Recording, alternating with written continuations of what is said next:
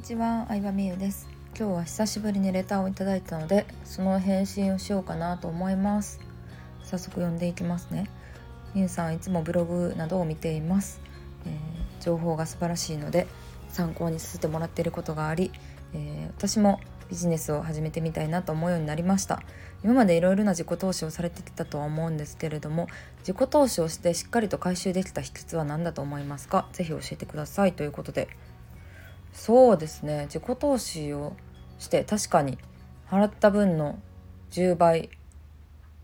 うん100倍ぐらいは回収できたかなと思うんですけど私思うこれね人と話してて結構思うのがあんまり疑わないですね。うん。なんか疑疑わないって言ったら語弊あるな。何だろうな。自分でこの人から習いたいとか、この講座から学びたいと思って決めたら、自分の選択肢を疑わないって感じですかね。で、その自分で決めたものから学んだことは、結構とりあえずやってみますね。うん。なんかやる前から変に疑わないかもしれないです。これやってうまくいくんとか、なんかどうせうまくいかへんやろとかでもめっちゃ大変やんなアドバイス言ってたけどでもでもでもって言ってると何も始まんないじゃないですか、えー、自分のためにアドバイスしてもらったりとか教材で学んだりしたらえとりあえずこれやろうと思ってやるっていうのは結構大事にしてますねでしかも学ん学んだ時からできるだけ早くうんあの実践をするようにっていうのはやってきたかなと思いますね。でもちろん自分のためにされたアドバイスでうまくいくこともあればあれみたいなこともあるんですよ。例えば、うん、Facebook 広告をやった方がいいって言われてで実際にやってみたんですけどなんかねちょっと広告で来る今までのお客さんが良すぎたんかな、うん、ブログとか SNS 経由で来てくれるお客さんが良すぎたっていうのもあったから広告で来る人があれ結構微妙やなみたいな。お金使った割にちょっとやっぱりあのお断りするみたいなこともあったりしたんですけどっていう感じでやってみてうまくいかなかったこともあるんですけどやってみてうまくいかなかった事例を知れたっていう風にポジティブに考えるようにはしてましたね。うん、だからなんかまあやってみないと分かんないんでね結局。そうなのでとりあえず言われたことを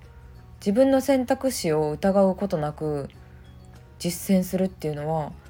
結構やってたかなと思いますね。でその実践して反省したりとか実践してうまくいったことうまくいかないことがあると思うんですけどそのサイクルが速くなればなるほど、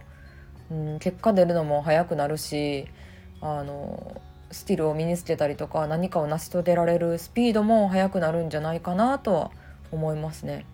うん、だからなんか言われたことやったのにうまくいかなかったって思ったことはほぼないかもしれないです。うんそう自分に合わない方法が分かったっていう感じですかね。で、まあ、エジソンの有名な言葉がありますけど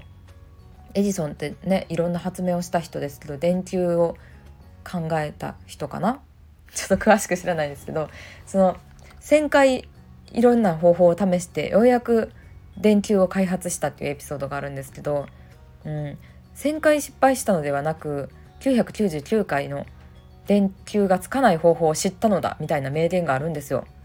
そううまくいかない方法が分かったからそれと違う方法をやっていけばいずれうまくいく方法にたどり着くみたいなのがあっていまだにその考え方を大事にしてますね。うん、なんか自分にうまくいく方法の当たり待ちみたいな感じでたった1回でそのなんかなんだろう宝箱を見つけられるみたいには思ってないです。だってさみんな見つからへんからさ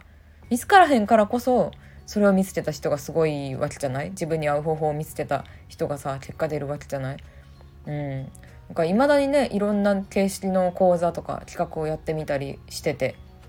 仕組みを作ったら終わりじゃなくてうん。いろんな形式の企画をやってみたいなって思うのは